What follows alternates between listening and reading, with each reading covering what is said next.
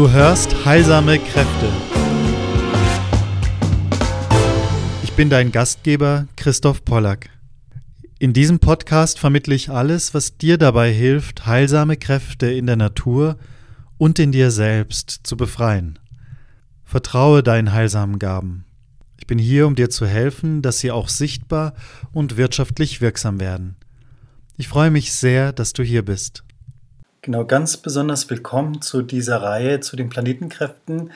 Ähm, bevor es jetzt direkt losgeht mit der Aufnahme, die ich äh, live getätigt habe im August, ein paar Bemerkungen. Erstens, du wirst in dieser ersten Folge nicht nur zu der Jupiterkraft Wesentliches erfahren, sondern auch zunächst eine kleine Einführung in ganz Wesentliches zu diesen Urkräften und Planetenkräften, zu diesen sieben Kräften ähm, bekommen. Ganz zu Beginn hängt dieses Live ganz kurz. Es gibt ein paar ähm, Unterbrech, also Störungen im Audio. Lass dich davon überhaupt nicht beunruhigen. Du kannst alles wunderbar verstehen. Und manchmal, wenn du dich fragst, was ist da los, ich reagiere auf die Live-Chat-Bemerkungen. Also es gibt ein Live-Chat und da reagiere ich manchmal direkt darauf. Also einfach, dass du jetzt weißt und dann steigen wir hiermit sofort ein mit der Jupiterkraft, dem ersten von sieben Teilen. Viel Freude damit. Ja, ganz herzlich willkommen. Ich freue mich, dass ich hier zum ersten Live-Auftritt bei YouTube jetzt bin. Ich möchte einfach ganz gerne regelmäßig hier einiges von dem, was ich als wesentlich und wertvoll und heilsam empfinde, weitergeben. Äh, heute geht es um den ersten von sieben Teilen zu den Planetenkräften. Die gehören zu meinem Forschungsschwerpunkt seit vielen Jahren. Ich bin gerade dabei, an der Arbeit das Buch zu schreiben für den Kosmos Nymphenburger Verlag über die Urkräfte, Planetenkräfte im Pflanzenreich. Und heute am Donnerstag dachte ich, ich werde einfach ein paar Dinge zu, der, zu den Jupiterkräften dir mitteilen. Weniger als eine Präsentation, sondern wirklich in der direkten Begegnung. Und ich finde es ganz, ganz schön, dass äh, auch Leute live mit dabei sein können. Es geht einfach wirklich auch darum, dass wir immer wieder neue Dinge entdecken, dass wir immer wieder neue Möglichkeiten für uns auch entdecken. Genau, also die Grundlagen von dem, was ich euch in diesem ersten von sieben Teilen sagen möchte heute am Donnerstag, ist eben zu der Donaukraft. Donau, den kennen wir, das ist der Blitzeschleuderer. Bei den äh, Römern war das dann eben der Jupiter. Und Hintergrund der ganzen Geschichte ist einfach, dass wenn wir uns vorstellen, in der einen Welt, in der wir leben, erleben wir eine große, große Vielfalt. Ja, eine Vielfalt an Geschmacksrichtungen, an Gerüchen, an Farben und so weiter. Aber in der hermetischen Kunst ist es ganz klar, dass alles aus einer Quelle kommt. Wenn also alles aus einer Quelle kommt, die Vielfalt also aus einer Quelle kommt, heißt es gleichzeitig, dass alles mit allem verbunden ist. Das ist also auch die Grundlage, weswegen wir dann eben an diesen sieben Wochentagen jetzt nach und nach eine bestimmte Farbe anschauen können und es ist ja auch wirklich bekannt, dass die alle Farbspektren, wenn wir die zusammennehmen vom Regenbogen, dann haben wir die weiße Farbe. Und es ist ziemlich schwierig, über das Ein und Alles zu sprechen. Deswegen ist es viel schöner, wenn wir das eben aufteilen auf verschiedene Bereiche. Darum jetzt die sieben Tage, heute erster Tag zu dem Donnerstag, zu den Jupiterkräften im Pflanzenreich. Genau. Vielleicht noch vorher ist es interessant zu sehen, die Pflanze in der Welt hat eine gewisse einfache Gestalt. Also der Same in der Erde, der geht zunächst mit den Wurzeln nach unten, greift in die Tiefe, in die Dunkelheit, um dort eben sich das Wasser und die Mineralien anzueignen und bricht dann aus der Erde hervor wie ein Feuer und ergreift dann den Luftraum, wo das Licht und die Wärme und alles eben dort ist. Und das finde ich ganz spannend, dass wir da einfach Klarheit haben. Es geht einmal praktisch runter und einmal geht es rauf. Die Pflanze, die greift so den ganzen Raum, sowohl das, was im Unterbewussten schlummert, in der Dunkelheit der Erde, aber auch das, was einfach ans Tagesbewusstsein kommt als Stiel und Blatt und später dann als Knospe, Blüte und Frucht und dann wieder der Samen. Jetzt ist es so, dass wenn wir mal diese sieben Kräfte, diese sieben Urkräfte wirklich nennen, also wie die sieben Farben des Regenbogens, dann sind das Mond, Merkur, Venus, Sonne, Mars, Jupiter und Saturn. Also du hörst sofort, das klingt wie einige Planeten, die wir im Nachthimmel sehen können. Und ja, was sind denn die größten Dinge, die wir sehen können? Ja, wir können Häuser sehen, wir können einen Wald sehen, wir können den großen Dom in St. Blasien sehen, wir können ähm, große Berge sehen, ja, wir können den Himalaya sehen, aber wenn wir in den Sternenhimmel schauen, dann sehen wir wirklich die allergrößten Dinge. Und dazu gehört eben auch, gehören auch die Planeten. Ihr habt ja auch gehört, ich habe jetzt Mond und Sonne gesagt. Das sind ja nicht äh, streng genommen Planeten, aber es sind eben die zwei großen Himmelslichter, die uns auch inspirieren. Und da haben wir schon den Zusammenhang zu dem, was ich vorhin gesagt hatte. Unter der Erde, im Dunklen, im Unterbewussten, da ist praktisch das Wässrige, das ist der Bereich des Mondes, der Mondenkräfte. Und oben am Tag, wo das Licht der Sonne hinscheint, da sind die ganzen Farben und Formen und Düfte, das ist praktisch das, was dem Sonnenbereich zugehörig ist. Und so haben wir schon in diesem einen Ganzen eine Polarität praktisch, eine Auftrennung nach den Tageskräften, den Nachtkräften, den oberen, den unteren Kräften, den, wir können auch sagen, den äußeren, was zu Tag tritt und den inneren Kräften. Und das, was als Sonne ich bezeichne, sind traditionell die obersonnigen Planetenkräfte. Das sind eben Mars, Jupiter und Saturn, die die am weitesten draußen sind. Den Mars sieht man noch als rötlichen Stern, Jupiter als wunderbar großen, hell leuchtenden Stern am Himmel und Saturn als ein kleines, leuchtendes, intensives Pünktchen. Mit Mond auf der anderen Seite bezeichne ich dann eben die traditionell als untersonnig bezeichneten Planeten, die Venus einerseits, die immer in der Nähe der Sonne unterwegs ist, ähm, weil sie zeigt sich als Morgenstern und als Abendstern. Das heißt, sie geht auf am Horizont, bevor dann die Sonne aufgeht, wie so eine kleine Botschafterin für die Sonne. Und es kann sein, die Sonne ist untergegangen und dann sehen wir noch Venus als Abendstern. Ja, das sind immer so die zwei Richtungen, wo sie sich bewegt. Ähm, dann den Merkur. Der Merkur ist der sonnennaheste Planet, der also ganz äh, schwer zu sichten ist weil er eben gera gerade in dieser Dämmerungszeit ähm, über den Horizont tritt. Und dann manchmal gibt es Bergkuppen oder es gibt äh, Lichtverschmutzung und so weiter. Dann sehen wir ihn kaum. Und dann der Mond. Das heißt, ich habe also hier in diesen sieben Kräften, die ich jetzt benannt habe, Mond, Merkur, Venus, Sonne, Mars, Jupiter, Saturn, habe ich eigentlich eine Polarität jetzt aufgebaut. Und das, was ich als Mond bezeichne und als Sonne bezeichne, umfasst genauer gesagt hier Mond, Mond, Merkur und Venus Kräfte und hier Mars, Jupiter und Saturn Kräfte und die solaren Kräfte. Was hat das jetzt alles mit Pflanzen und mit der Natur zu tun? Ganz, ganz, ganz viel. Ich will einfach ein paar ähm, Hinweise geben, ein paar ja, Möglichkeiten aufzeigen, wie das zusammenspielt. Ich hatte ja schon gesagt, Mondkraft unter der Erde, Sonnenkraft, das, was die, das Sonnenlicht berührt und oberhalb der Erde stattfindet. Und so können wir jetzt diese Entwicklung einmal durchgehen das Samenkorn, da kommen praktisch die äußersten und die innersten Kräfte zusammen. Und wenn zum Beispiel, stell dir vor, ein kleines schwarzes Samenkorn, das ist Ausdruck der Saturnkraft, hart, fixiert, auf den Punkt, konzentriert.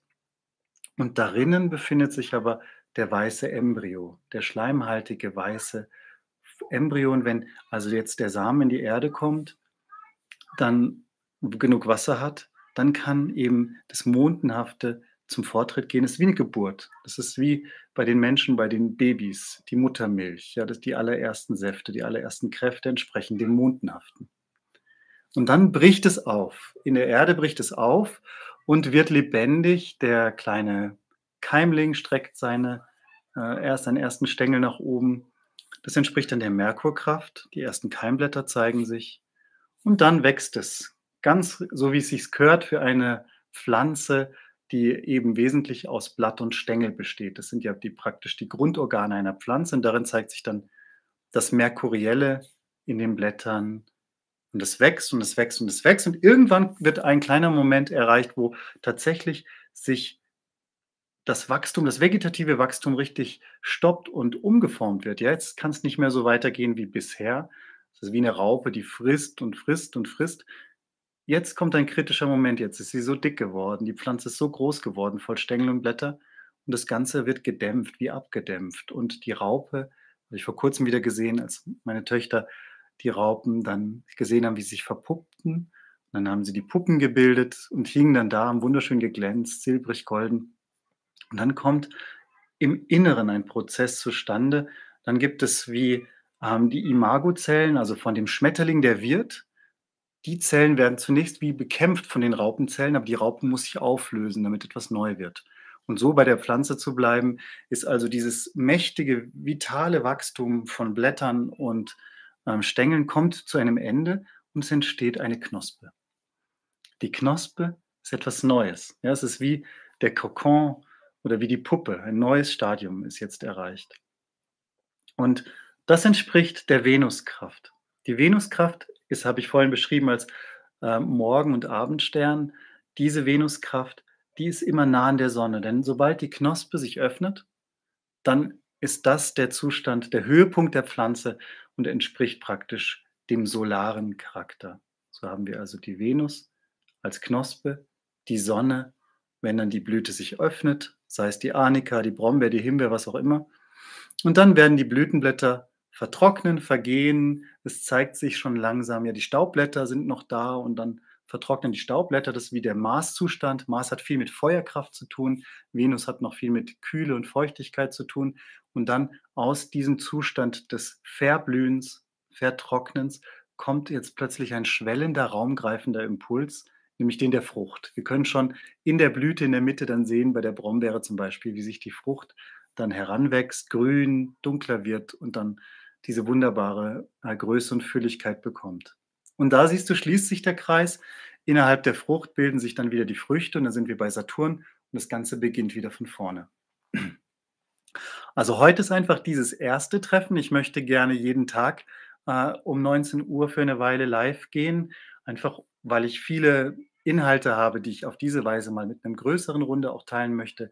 Zu den Planetenkräften jetzt sieben, siebenmal und dann auch zu den sieben hermetischen Gesetzen und zu verschiedenen anderen Dingen, was auch Füllebewusstsein angeht und ganz wunderbare Dinge, die uns einfach sehr, sehr, sehr hilfreich sind im Innen und im Außen. Heute am Donnerstag zur Jupiterkraft und für die Jupiterkraft habe ich jetzt schon deutlich gemacht, es hat was mit dem Fruchtcharakter zu tun. Also der, der Moment, wo etwas Früchte trägt, da zeigt sich dann die Jupiterkraft.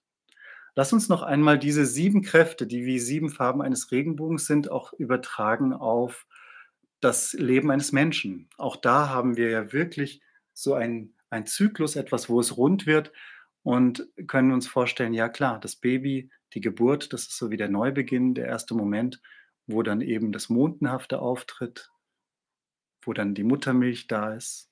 Und wir können schon früher sagen, können sagen, ja auch die, die Flüssigkeiten, ja, die Eizelle, die Spermien, das ist etwas mondenhafte Substanzen, schleimig, aber voller Potenzial. Es ist wie noch gar nicht ausdifferenziert. Und dann wächst das Kind heran. Dann ist es so, dass, schön, ich freue mich über eure Kommentare. Danke. Es ist wirklich eine herzliche Einladung, mit mir auch auf der Weise im Dialog zu sein, auch wenn ich eben innerlich klar und stringent auch vortragen möchte.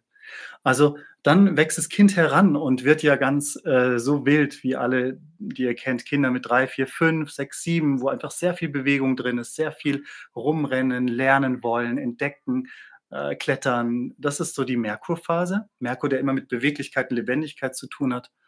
Und dann treten, treten wir später ein, so sieben bis 14 Jahre in dieses Venusalter, wo spannenderweise sind es ja noch alles die Kräfte, die ich dem Mond zugeordnet hatte. Mond, Merkur und Venus, die untersonnigen Kräfte, wo wir sagen können, es ist die Polarität der Weiblichkeit. Und das ist jetzt interessant, wenn wir mal denken, dass auch in diesem Alter, sagen wir mal bis 14 Jahren, ja auch die Jungs noch wie Jünglinge sind und noch etwas Weibliches an sich tragen, das sich dann erst später Richtung ja, 18, 19, 21 dann wirklich verliert, dann sehen wir, wie sinnvoll auch diese Betrachtungsweise ist und zudem, die Knospe entspricht der Venus. Hier tritt nach, der ganzen nach dem ganzen Vegetativen, dem Wachsen, dem Lebendigsein, tritt zum ersten Mal etwas Neues auf, nämlich die Geschlechtlichkeit. Also in dem Alter, was dem Venusalter entspricht, tritt eben zum ersten Mal ja auch dann wirklich die, sexuellen Funktionen in Gang, die Hormone, bei den Jungs dann Bartwuchs und so weiter, die Wuchs der Schamhaare und etc., all diese Dinge. Und dann können wir sagen, mit 21 ausgewachsen, dann beginnt spätestens, oder sagen wir mal, dann beginnt das Sonnenalter, die Blüte des Lebens und die dauert vielleicht noch einmal 21 Jahre, bis wir dann mit 42 in ein Alter kommen. Das ist natürlich nicht alles ganz ganz genau getaktet, aber du kannst dir vorstellen, jetzt geht's auch von der kühlen weiblichen Seite auf die feurige Seite hin die Maßkraft. Maßkraft hat oft etwas zu tun mit, ähm mit, ja, erobern, ich sage mal, mit Eindringen. Es kann sein, dass ich in den ganzen Jahren des Studiums, des Lernens eingedrungen bin in gewisse Bereiche, habe bin Arzt geworden, bin Bäcker geworden, habe eine Handwerk gelernt und dann bin ich dabei, das wirklich auszuüben und die Familie entsteht. Es ist sozusagen so wie diese sonnige Mitte, Königin und König, die dabei wirklich in dieser Mitte des Lebens sich begegnen. Und dann die Maßkraft zeigt dann, dass wir selbst wie Dinge ähm, mit Impulsen wirklich umsetzen, wo wir anfangen, Dinge zu gestalten im Außen, wo wir mit unserer Kraft, oft im professionellen oder im beruflichen, wirklich ganz bewusst Dinge dann ergreifen und gestalten und nicht immer nur auf die anderen warten und für die anderen da sind, sondern selbst praktisch wie neue Länder und neue Kontinente entdecken, ja, wie die Wikinger, die dann sich aufmachen, um einfach neue Gegenden auch zu entdecken und fruchtbar zu machen. In der Maßkraft steckt eine gewisse äh, Zielstrebigkeit, steckt eine gewisse Feuerkraft drin. Die entspricht nochmal auf die Pflanzen übertragen, ähm, auch dem Stängel ganz besonders. Der Stängel, der ja wie beim Löwenzahn auch aus dem Asphalt heraus äh, feurig kommen kann. Und wenn du wirklich einmal jetzt draußen bist und schaust, dann siehst du, dass viele Stängel so einen Rotton zeigen. Bei manchen Pflanzen sind es eben auch so rote Adern. Da, stecken, da zeigen sich die Feuerkräfte ganz intensiv im Stängel, der ja wirklich wie von der Sonne aufgesogen wird und dann auch dazu führt, dass durch diese Feuerkraft dann so ein Stängel auch sehr zäh, hart und fest wird. Okay, bleiben wir bei der kleinen Analogie noch vom Menschenleben. Dann treten wir irgendwann später, ja, 49, 6, will ich gar nicht genau bezeichnen, 56, dann treten wir ins Jupiteralter, wo es wirklich mehr darum geht, wirklich zu geben. Also wo es dieses Loslassen ist, wo es wirklich ähm, der Gönner ist, der einfach genießt und zuschaut und den anderen das gibt, was der andere braucht, wo es einfach darum geht, wirklich gönnerhaft zu sein. Vielleicht sind die Enkel da, dass man die, die eigenen Kinder entlasten kann und all diese Dinge, wo eigentlich jemand im Hintergrund fördert und Raum nimmt. Und heute soll es genau in diesem, ich will es nicht zu lang machen, also ich will immer eine halbe Stunde mir Zeit nehmen, aber heute soll es wirklich um die Jupiterkräfte im Pflanzenreich geben. Und deswegen lass mich das jetzt abrunden noch mit dem Jupiter, der dann später, wenn da vielleicht so diese Fülle auch erlebt wurde, dieses Wohlergehen, so dieses Geben, dann irgendwann der Rückzug ins Saturnische. Saturn hilft uns klar zu sein. Ich hatte es vorhin auch beschrieben, am Sternenhimmel erleben wir Jupiter leuchtend, weithin sichtbar, wunderbar. Und Saturn viel konzentrierter, kärger, karger, ja. Und so ist eben Saturn, der uns dann sagt, hey, was ist wirklich wichtig? Was ist wirklich wesentlich? Und hilft uns dann auf das ganz Wesentliche dann zu beschränken. Ja, die war, war ja, das ist schön, dich zu sehen. Und so können wir also diese Kräfte sehen in der Natur draußen, in, bei den Pflanzen, aber genauso eben auch bei der Entwicklung von uns als Menschen. Genauso bei jedem Projekt tritt es immer wieder auf, diese sieben Phasen, und wir können einfach ganz viel da begreifen. Heute, wenn es jetzt wirklich geht um die Jupiterkraft im Pflanzenreich, da war ich eben diese Woche ganz intensiv am Schreiben für das Buch, das jetzt im Januar dann erscheint im Kosmos Nymphenburger zu den Planetenkräften im Pflanzenreich und habe da so viel, dass ich gemerkt habe, ich kann das nicht nur in das Buch packen, das hat sogar keinen Platz, das äh, Platz aus allen Nähten, sondern ich will es einfach frei schenken hier, frei hier geben für alle, die das einfach möchten. Genau. Und Jupiter hat eben zu tun mit dem Fruchtcharakter. Und jetzt bist du gefragt, dass du ein bisschen an Dinge erinnerst, wenn du in der Natur bist, wo sehe ich denn Jupiter in der Natur? Dann können wir sagen, einmal in der Gestalt, die weithin sichtbar ist, denn Jupiter hat ja zu tun mit dem Raum, mit der Größe, mit der Weite. Und dann gibt es gewisse Pflanzen, die uns von ganz weit schon richtig ansprechen und sichtbar sind so zum Beispiel die weithin leuchtende Königskerze, die auf ödem Land wächst, oder die mächtige Eiche und die Walnuss und so weiter. Und da steckt schon ein Schlüssel auch drin, weil Jupiterkraft hat auch was zu tun mit dem Verholzen. Vorhin hatte ich gesagt, beim Mars kann so ein Stängel dann zäh werden und dicht und fest. Wenn die Jupiterkraft mit dazu kommt, dann kann auch wirklich dieses dicken Wachstum stattfinden und ein Verholzen. Und so gelten die Laubbäume immer schon in Bezug mit der Jupiterkraft. Und das Erstaunliche und Schöne ist, in, das, in der modernen Bio, ähm, Biologie, in der Botanik, tatsächlich das Zeichen für Jupiter, für alle ausdauernden, verholzenden ähm, Pflanzen verwendet wird, immer noch. Also in den modernen Werken, die ich habe, ist es zumindest so.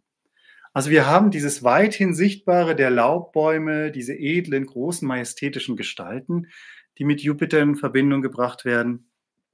Und da finde ich vor allem, dass im Unterschied zu Pflanzen, die nur solaren Charakter haben, dann auch da immer so ein Verästeln, so ein Raumgreifen da ist.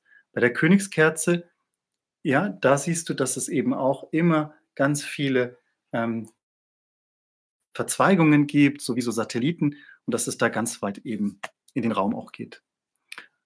Es ist spannend. Jupiter hat was zu tun mit dem nährenden Prinzip, mit Fülle, mit äh, Wohlergehen, mit dem Schenken, mit gönnerhaftig sein.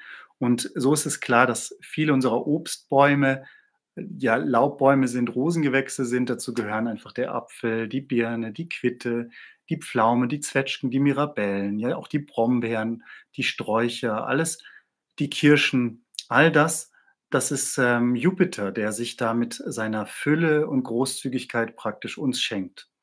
Rosengewächse wäre eigentlich Venuskraft, aber dadurch, dass sie als Laubbaum auftreten, ist, zeigt sich da auch die Jupiterkraft. Es ist ja wichtig, dass wir nie in Schubladen denken. Du sollst mir auch nichts glauben, das hätte ich vorne nachher nochmal sagen sollen. Mir ist ganz, ganz wichtig, dass du mir nichts glaubst, sondern einfach wirklich für dich prüfst mit deinen Erfahrungen. Hallo Rolf, ich freue mich auch, dass, dass du hier mit live mit dabei bist. Also es gibt immer alle sieben Kräfte, die wirken, aber um ein bisschen näher zu verstehen von diesem Wirken, können wir dann auch durchaus diese verschiedenen Farben herausgreifen. Heute greife ich am Donnerstag mal die Jupiterkraft heraus und genau, da sind also die Fruchtbäume, die Obstbäume, die sich mit Großzügigkeit schenken, mit ihrer Fülle wirklich uns dann dieses Obst schenken zur Nahrung. Und die Nüsse. Ja, nicht nur die Früchte, sondern auch die Nussbäume. Und gerade so ein Walnussbaum kann unglaublich groß werden und unglaublich stattlich und majestätisch sein. Und da finden wir jetzt ganz viele andere Jupiter-Charakteristika und da will ich ein paar nennen. Einmal, dass die Frucht dominiert, davon haben wir beim Obst und bei den Nüssen ja auch schon gesprochen.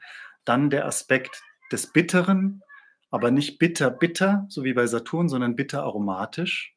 Jetzt denke auch an die Walnussblätter, die sind ja auch bitter aromatisch, herb.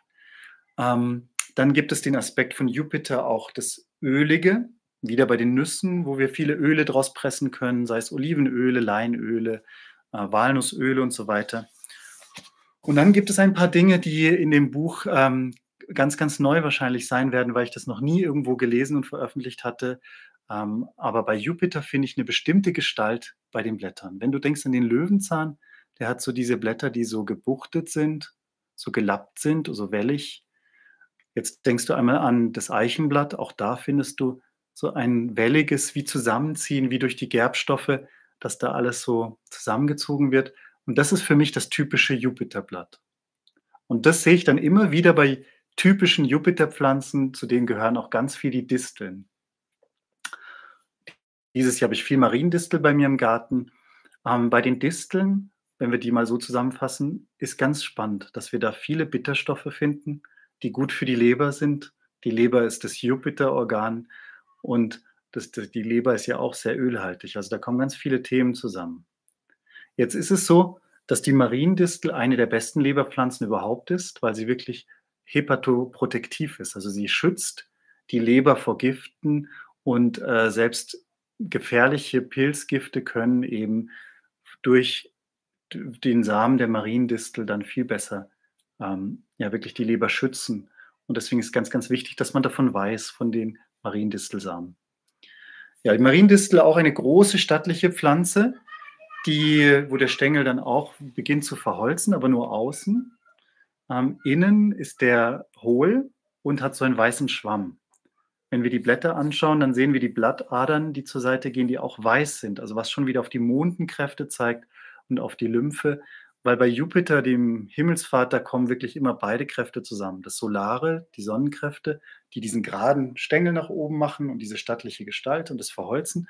Und die wässrigen Kräfte sind auch da. Es sind immer beide da, die Wasserkräfte und die Feuerkräfte. Das ist das Besondere bei Jupiter. Jupiter und, ähm, und die Disteln ist eigentlich ganz lustig. Wenn wir einmal sagen, dass dem Jupiter-Aspekt einer Pflanze die Frucht entspricht, dann schau dir mal eine Knospe an bei einer Distel. Große Klette zum Beispiel kannst du dir anschauen oder ähm, die, den, ähm, jetzt denke ich gerade an den Odermännich, die Nelkenwurz und so weiter.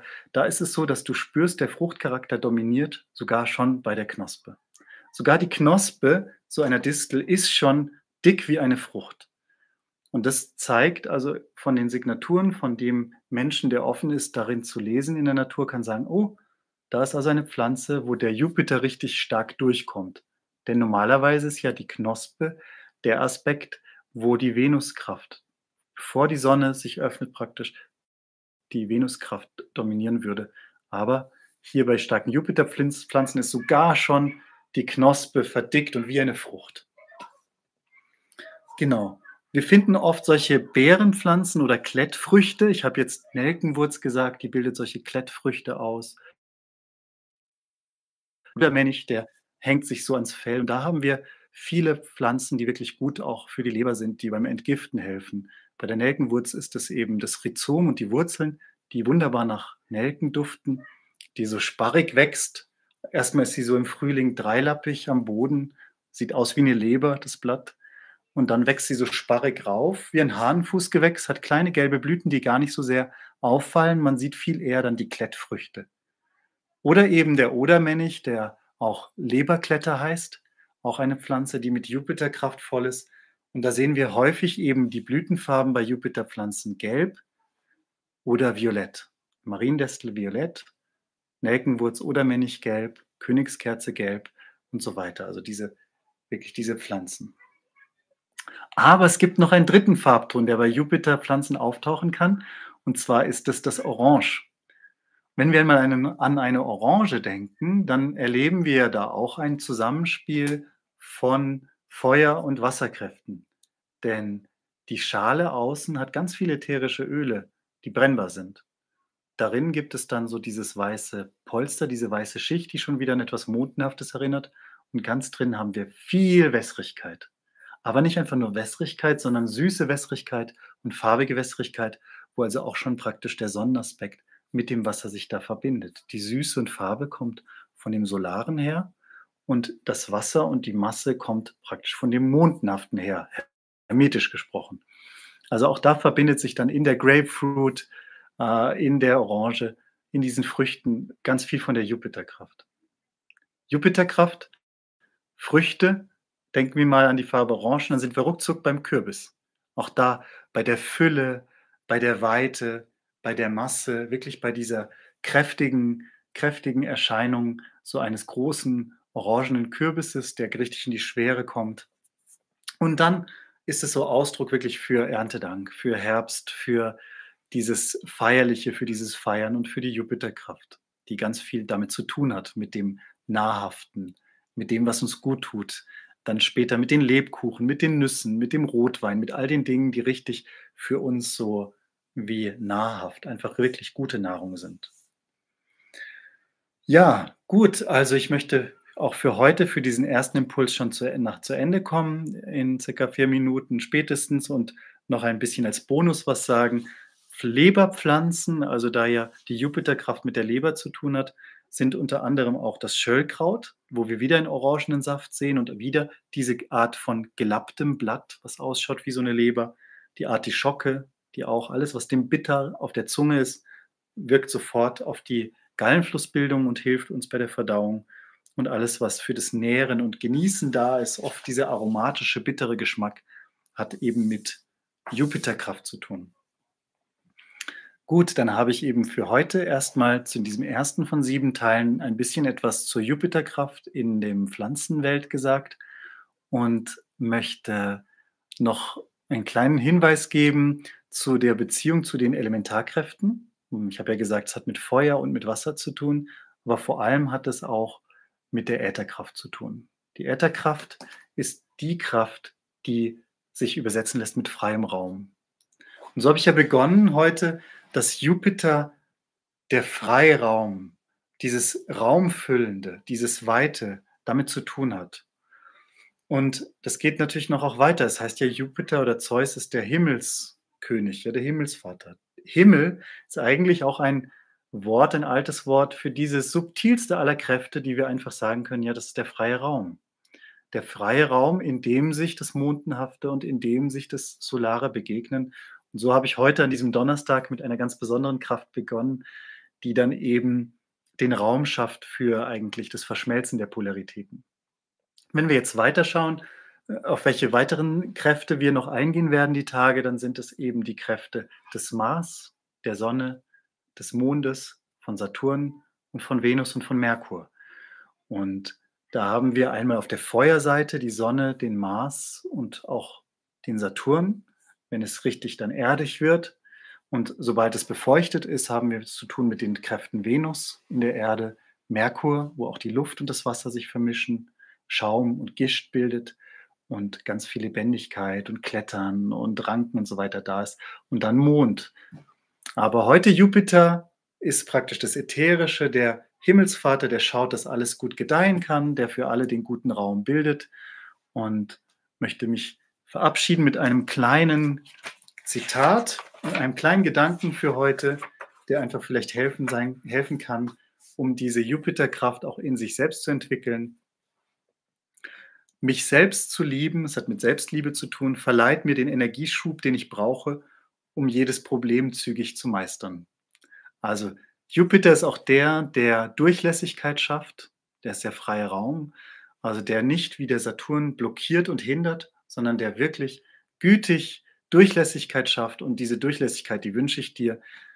Ich wünsche dir, dass du sagen kannst, mich selbst zu lieben, verleiht mir den Energieschub, den ich brauche, um jedes Problem zügig zu meistern. Und da freue ich mich für diesen ersten äh, Live heute, eins von sieben. Es geht um die Planetenkräfte und da freue mich dann auch die anderen Tage für dich da zu sein. Halt einfach die Augen offen für die nächsten Livestreams. Ich möchte gerne jeden Tag jetzt live gehen. Morgen geht es dann am Freitag zur Venuskraft im Pflanzenreich live und gerne kannst du auch deine Kommentare schreiben. Schön, dass du mit dabei warst. Und ich bin eben jetzt diese Woche intensiv an dem Buch zu diesen Urkräften, Planetenkräften gewesen, das dann im Frühjahr bald erscheint. Und ähm, wenn du da mehr Inform Informationen dazu möchtest, gibt es auch auf meiner Website christophpollack.org, findest du dann oben so Buchvorfreudeliste, da kannst du dich gerne eintragen. Da bekommst du, vielleicht lade ich da mal ein und lese ein paar Ausschnitte aus dem Buch schon vor oder du kannst Fragen stellen, kannst ein bisschen mehr interaktiv oder ich mache Probekapitel oder Probetexte für dich da.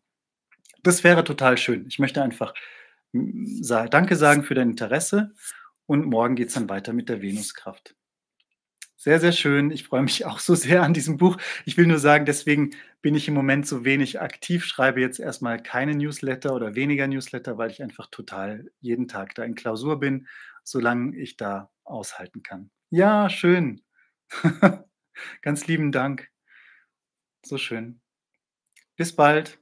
Danke für dabei sein live. Das finde ich wirklich sehr, sehr besonders. Auch für mich nochmal neu mit diesem ersten Mal heute. Morgen dann wieder um 19 Uhr zur Venuskraft. Tschüss. Ja, soweit der erste von sieben Teilen mit den Jupiterkräften und einer kleinen Einführung in die Planetenkräfte. Wenn es dir gefallen hat, dann freue ich mich, dass du deinen Freunden und Bekannten von diesem Podcast und von meiner Arbeit berichtest. Wenn du selbst einige Angebote ähm, in Anspruch nehmen willst, freue ich mich, du bekommst online viele Informationen auf meiner Webseite www.christophpollack.org, Pollack mit Doppel-L-A-K. Und da gibt es Angebote zur Spagyrik, zum Coaching.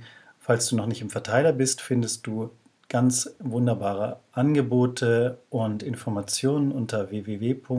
Quatsch, unter ähm, doch www.christophpollack.org slash Grundlagen. Da findest du zum Beispiel das Rezept für den Harzbalsam mit Slash, also dieser Querstrich Coaching, bekommst du sieben Fragen, die dir sofort mehr Klarheit ähm, bringen. Also wenn du merkst, dass du ein bisschen Hilfe brauchst, um zu sehen, wo du gerade stehst, dann empfehle ich dir diesen Slash Coaching, die sieben Fragen für sofort mehr Klarheit. Auch der Hinweis natürlich auf meinem YouTube-Kanal kannst du diese Videos sehen, dann bekommst du auch meine Körperreaktion ähm, dieser Live-Videos mit. Also genauso herzliche Einladung da. Noch einmal nachzuschauen auf meinem Kanal findest du unter Christoph Pollack.